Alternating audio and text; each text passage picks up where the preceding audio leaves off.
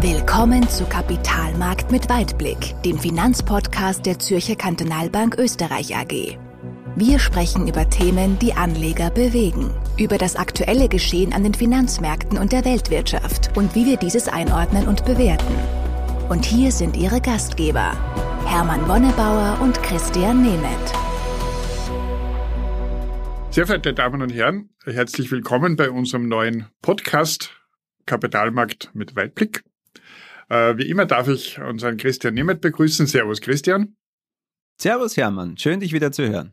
Ja, schön dich zu hören und ich freue mich, was du uns äh, heute wieder alles erzählen wirst, was äh, wie die Ausblicke sind auf die nächste Zeit und was so im April passiert ist. Was, äh, was waren, waren denn die wichtigsten Entwicklungen deiner Meinung nach? Ja, also der April ist sehr positiv, sehr angenehm, sehr ruhig verlaufen. Also eigentlich ein, ein sehr, sehr äh, positiver Monat insgesamt betrachtet. Und wenn wir da ein bisschen hineinschauen, was war da wirklich alles äh, am, am Markt für, für Bewegungen, dann fällt auf, dass wir eine sehr niedrige Volatilität gehabt haben in den letzten Wochen. Und wenn man sich so ein bisschen überlegt, wir waren vor einem Jahr, da war auch der erste Höhepunkt der Corona-Pandemie dann auch schon im Abklingen, dann waren wir noch bei Volatilitätsständen um die 40, also schon eher noch immer im angespannten Bereich. Und wir haben jetzt praktisch zwölf Monate danach eine Volatilität gehabt, die im Schnitt im April unter 20 war, also eher so in dem Bereich um die 15, 16, 17. Und auch in den letzten Monaten war es schon ruhiger, aber da waren wir doch in einer Bandbreite eher von 20 bis 30. Also man sieht, alles läuft in geordneten Bahnen, sowohl bei den Unternehmen, bei den Börsenkursen, aber auch was die wirtschaftliche Situation anbetrifft, läuft alles nach Plan. Wir fühlen uns wohl in unserem Weltbild. Wir sehen, dass die Volkswirtschaften, die gut durch die Pandemie gekommen sind, weil sie entweder zeitlich früher schon dran waren oder mit guten Maßnahmen das begleitet haben. Und auch die, die mit einem hohen Impftempo im Moment schon die, die Vorzüge der Lockerungen genießen können, da pumpt die, die Konjunktur, da haben wir schon einiges an positiven Effekten ähm, zu, zu, zu notieren.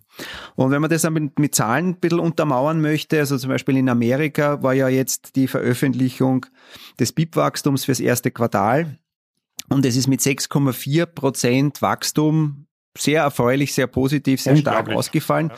Da muss man allerdings immer ein bisschen aufpassen. Die Amerikaner, du, du kennst es sicher, die haben ja ein bisschen andere äh, Berechnungsweise oder zumindest Schreibweise wie wir. Also wenn die ein Wirtschaftswachstum für ein Quartal hernehmen, dann analysieren die das, also rechnen das immer mal vier auf eine Jahresquote hoch. Also in unserer Schreibweise wären die 6,4 nur 1,6 Prozent Wachstum, aber trotzdem, das ist immer Auch noch beachtlich. Äh, sehr, sehr erstaunlich und sehr positiv, wenn man das vergleicht in der Eurozone. Wir sind mit minus 0,6 geschrumpft. Also da sieht man auch, das ist das, was wir in den letzten äh, Malen auch immer besprochen haben. Wir hinken da hinterher.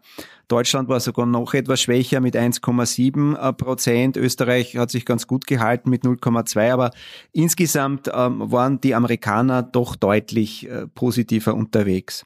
Und vielleicht noch zwei Zahlen, um, um das ein bisschen zu illustrieren. Vor kurzem ist auch die Statistik zu den Einkommen und den Ausgaben der Haushalte veröffentlicht worden. Es kommt auch in regelmäßigen Abständen, auch in Amerika. Und die Einkommen sind im März diesen Jahres um 21 Prozent angestiegen. Ja, also das ist der höchste Zuwachs seit Beginn der Aufzeichnungen aus dem Jahre 1946. Und, Woher und da sieht das? man schon, dass das, was Joe Biden jetzt mit seiner Politik macht, also viel Geld den Amerikanern in die Hand zu drücken, dass das halt schon auch Wirkung zeigt. Also auf einer Seite mal bei den Einkommen, aber das geht dann auch in die Wirtschaft. Und das ist die zweite Zahl, die ich mitgebracht habe, weil wenn man sich nämlich die Detailshandelsumsätze anschaut, also das, was praktisch die Amerikaner am liebsten tun, shoppen, ja, dann, dann kann man sich das auch nochmal äh, vor, vor Augen führen. Wenn du da eine, eine, eine Linie vorstellst, die im Februar 2020, also es war so das letzte Monat vor der Pandemie, mit 100 beginnt, also wenn man das auf 100 indexiert, dann ist der Detailhandel mal im, im darauffolgenden ein, zwei Monaten auf 80 eingebrochen. Also ein, ein, ein Riesenrückgang. Äh, Aber aktuell steht er wieder bei 117. Das heißt, wir, wir haben jetzt um 17 Prozent höhere Detailhandelsumsätze als im letzten Jahr vor der Pandemie vor 14 Monaten. Ja. Und es zeigt, dass diese, diese enormen Summen, die über, über Schecks, über Direktzahlungen, über sonstige Maßnahmen in Amerika kommen, die gehen dann auch wirklich irgendwo in die Wirtschaft. Nicht alles, es wird sicherlich auch ein Teil gespart, aber trotzdem ein erkläglicher Teil wird da auch ausgegeben und das ist halt auch der Grund, warum halt in Amerika die Wirtschaft halt stark wächst. Die werden jetzt im zweiten Quartal so wahrscheinlich den Höhepunkt ihres, ihres Booms jetzt kurzfristig mal haben. Und ja, da können wir uns nur ein, ein Beispiel nehmen und, und ich glaube aber trotzdem, dass wir auch in Europa, vor allem in der Eurozone, auf einem ähnlichen Pfad uns dann im zweiten Halbjahr bewegen werden. Ähm, wenn man sich also anschaut, die, die, die letzten ähm, Economic Surprise Indizes, das sind Indikatoren, die jetzt nicht die absolute Lage der Wirtschaft anzeigen, sondern immer nur praktisch vergleichen, was wurde erwartet von den Prognostikern, also Volkswirten und sonstigen Strategen und was ist tatsächlich berichtet worden. Und da kann man sagen, dass auch in der Eurozone diese positiven Überraschungen äh, überwogen haben. Also das heißt, es kommen die Daten eher besser, als man geglaubt hat ursprünglich. Das passiert auch in Amerika, das passiert auch in anderen großen Wirtschaftsblöcken. Und insgesamt äh, zeigt es für uns, dass also das gesamte globale Konjunkturgefüge durchaus nicht so schlecht ausschaut. Aber wir hinken da diese obligaten zwei, drei Monate in der Eurozone hinterher. Die Lockerungen lassen teilweise noch auf sich, auf sich warten. Und damit werden auch bei uns diese eher hohen Wachstumsraten eher Richtung zweite Jahreshälfte kommen. Und Braucht man nur bei uns selber schauen. Du sitzt ja in Salzburg, lieber Hermann, und ich in Wien. Ich komme gerade praktisch gerade frisch aus der Osterruhe. Du konntest wenigstens noch normal einkaufen gehen und nicht nur zum Supermarkt und in die Apotheke und in die Drogerie. Und das sind natürlich Dinge, die schon noch Spuren hinterlassen, aber mit dem weiter anwachsenden Impftempo, auch in unseren Breitengraden, wird es besser werden. Und deswegen sind wir zuversichtlich. Also von der Konjunkturseite her schaut's gut aus und deswegen ähm, haben wir hier ein weiterhin positives Umfeld. Ja, das klingt ja schon sehr, sehr schön. Und wir haben ja jetzt gesehen, dass das ja erzählt, dass der April schon sehr erfreulich war, auch was die Börsen betroffen hat und auch die Ergebnisse in den, in den unseren Strategien. Äh, jetzt kommt der Mai, der Wonnemonat Mai. Weißt du eigentlich, warum der Mai Wonnemonat heißt? Ja, weil du Geburtstag hast und Wonnebauer hast. Genau. genau. genau. Aber es gibt, daneben gibt's äh, noch, noch etwas, was wichtig ist im Wonnemonat Mai, und zwar ein Sprichwort. Und das heißt ja ähm, an den Börsen Sell in May and go away. Äh, und was hat's da, da auf sich und müssen wir jetzt auch verkaufen, um äh, da jetzt gewappnet zu sein? Oder wie siehst du das? Ja, das ist so eine alte Börsenregel. Sell in May and go away. Ja, aber man darf dann nicht vergessen, dass man dann im Herbst auch wieder zurückkommt. Na, Spaß beiseite. Also es gibt, es gibt so Börsenregeln ähm, und wir haben uns auch das natürlich angeschaut. Und ich glaube, man muss da zwei Dinge immer aufpassen. Das eine ist mal, gibt es eine Korrelation, also einen statistischen Zusammenhang und gibt es auch eine Kausalität. Also äh, das heißt, gibt es auch eine Begründung, warum das so ja. ist. Und gerade bei diesen Kalendereffekten, da gibt es ja auch so Jänner-Effekte, wo man sagt, ja, da kommen gewisse Steuerrückzahlungen in Amerika und deswegen wird mehr Geld veranlagt, deswegen ist der Jänner eher mal positiverer Monat.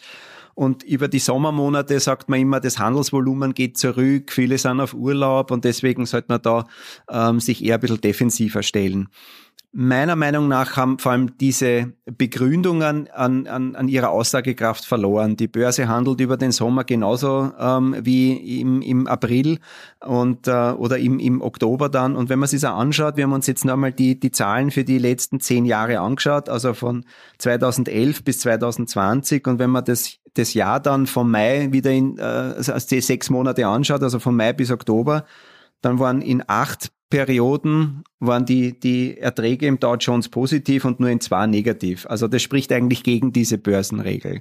Also ich glaube, man kann das getrost beiseite schieben, aber es gibt ja dann aber andere so skurrile Indikatoren. Es gibt den Mini-Rock-Index, also je, je kürzer die Rocklänge, desto besser die Börse. Da fehlt mir überhaupt irgendwo die Begründung, was das damit zusammenhängen könnte. Und ähm, aber zum Beispiel auch den Super Bowl-Indikator gibt es. Ja. Und es gibt ja in Amerika zwei Ligen. Das ist die American Football Conference, die AFC, und es gibt die National Football Conference. Und immer dann, wenn eine Mannschaft von der NFC gewinnt, dann gibt es eine größere Chance, dass der Dow Jones in dem Jahr positiv abschließt, also mit über 80 Prozent und während eher die EFC-Teams das nur gerade bei 50-50 ungefähr liegt. Aber da gibt es ja gar keine Kausalität.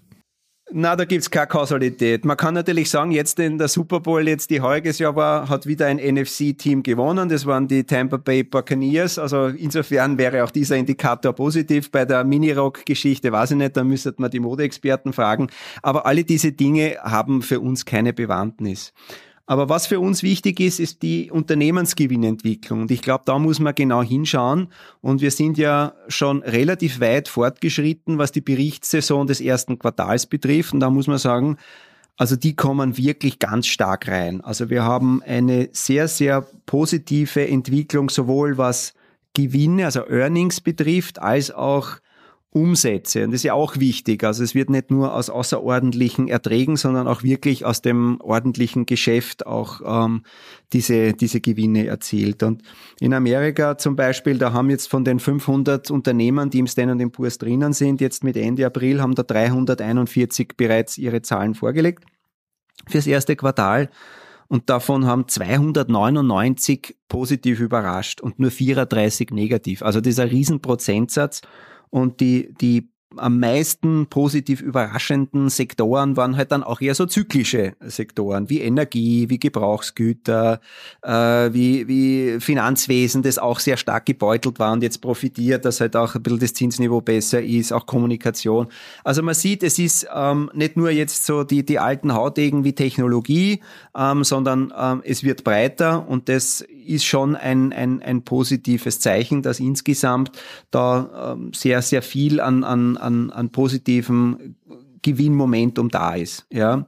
Und auch nach vorne gesprochen, Richtung 2022, sollten die Gewinne insgesamt äh, für den gesamten Markt, wenn man sich das anschaut, das Aggregat um ein Viertel höher liegen als 2019, praktisch das letzte Jahr, das ähm, dann nicht von der Pandemie betroffen war. Also wir sehen, dass also hier sehr viel schon, schon auch an, an positiver Erwartung da im Markt drinnen steckt. Und, und das ist das, weil du zuerst gesagt hast, sell in May and go away, wie positionieren wir uns? Also wir sind zwar weiterhin optimistisch für Aktien, aber wir waren doch jetzt in den letzten Monaten mit sehr viel Übergewicht unterwegs. Also wir haben das wirklich ähm, relativ hoch gefahren, unsere Positionen, und wir nehmen jetzt ein bisschen was mit. Wir bleiben übergewichtet, aber wir, wir nehmen ein paar Gewinne mit, weil wir nicht mehr so ganz mit dem Fuß am Gaspedal stehen wollen und, und gehen ein bisschen defensiver. Und zwar ähm, auch ein bisschen, weil der Markt schon sehr gut gelaufen ist. Die Bewertungen sind hoch, auch wenn die Unternehmensgewinne ähm, da mitziehen. Aber wir haben auch gesehen jetzt mit den wirklich positiven Überraschungen, der Markt so richtig äh, Feuer und Flamme ist er dann auch nicht mehr. Also es muss ein Unternehmen schon ein bisschen mehr ähm, berichten, als wie einfach nur eine Gewinnübertreffung, damit mit der, die Kurse dann steigen. Und was viele Unternehmen jetzt auch gesagt haben, ist, wo sie kurzfristig im Ausblick Probleme sehen, ist, dass sie gewisse Ressourcenknappheit haben, nicht nur bei Mikrochips, sondern auch bei anderen Rohstoffen. Und es könnte natürlich dann sein, dass dann diese ähm, positiven Geschäftsaussichten ähm, dann nicht ganz so ungetrübt sind. Und, und vielleicht zum Abschluss auch noch so ein kleiner technischer Indikator der Abstand zur 200-Tageslinie, also ist immer so dieser Durchschnitt ja, der letzten 200 Tage, der ist äh, bei vielen Indizes im Moment sehr, sehr groß. Also wir haben bei einigen Indizes und vor allem bei sehr prominenten äh, Indizes da im Moment Abstände, äh, die, die, die größten Abweichungen zum Durchschnitt in den letzten fünf Jahren. Und das zeigt halt doch, dass der Markt vielleicht der Spur heiß gelaufen ist und, und deswegen gehen wir ein bisschen defensiver. Das heißt, wir haben jetzt unsere Aktienquote so um zwei drei Prozent nach unten genommen. Wir bleiben übergewichtet. Wir glauben weiterhin, dass das mittel- bis langfristig die, die beste äh, Alternative ist oder die, das beste, die beste Möglichkeit, die man hat.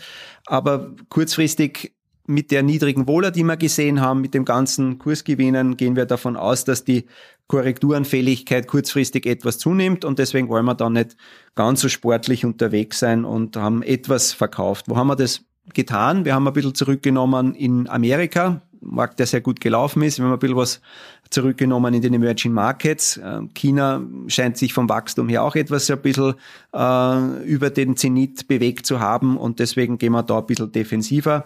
Aber das soll nicht heißen, dass wir negativ auf Aktien gestellt sind. Ganz im Gegenteil, wir bleiben übergewichtet. Aber nicht mehr ganz so stark. Und ich glaube, das äh, ist Sell in May and Go Away hin und her im Moment ganz eine, eine, eine vernünftige Positionierung und würden auch, wenn es wirklich einmal zu, zu einer Mini-Korrektur kommt und viel mehr erwarten wir uns nicht, würden wir dann auch sofort wieder zukaufen. Also das ist unsere Positionierung. Okay, ja, sehr spannend. Äh, da kommt jetzt ein, ein, äh, ein Spruch von mir jetzt ins Spiel, und zwar vorsichtig sein, aber sich nie fürchten. Also das ist, glaube ich, auch jetzt das Motto, das wir, das wir da an den Tag legen, wenn wir äh, Empfehlungen machen oder wenn wir äh, Vermögen, Vermögensverwaltungsentscheidungen äh, treffen.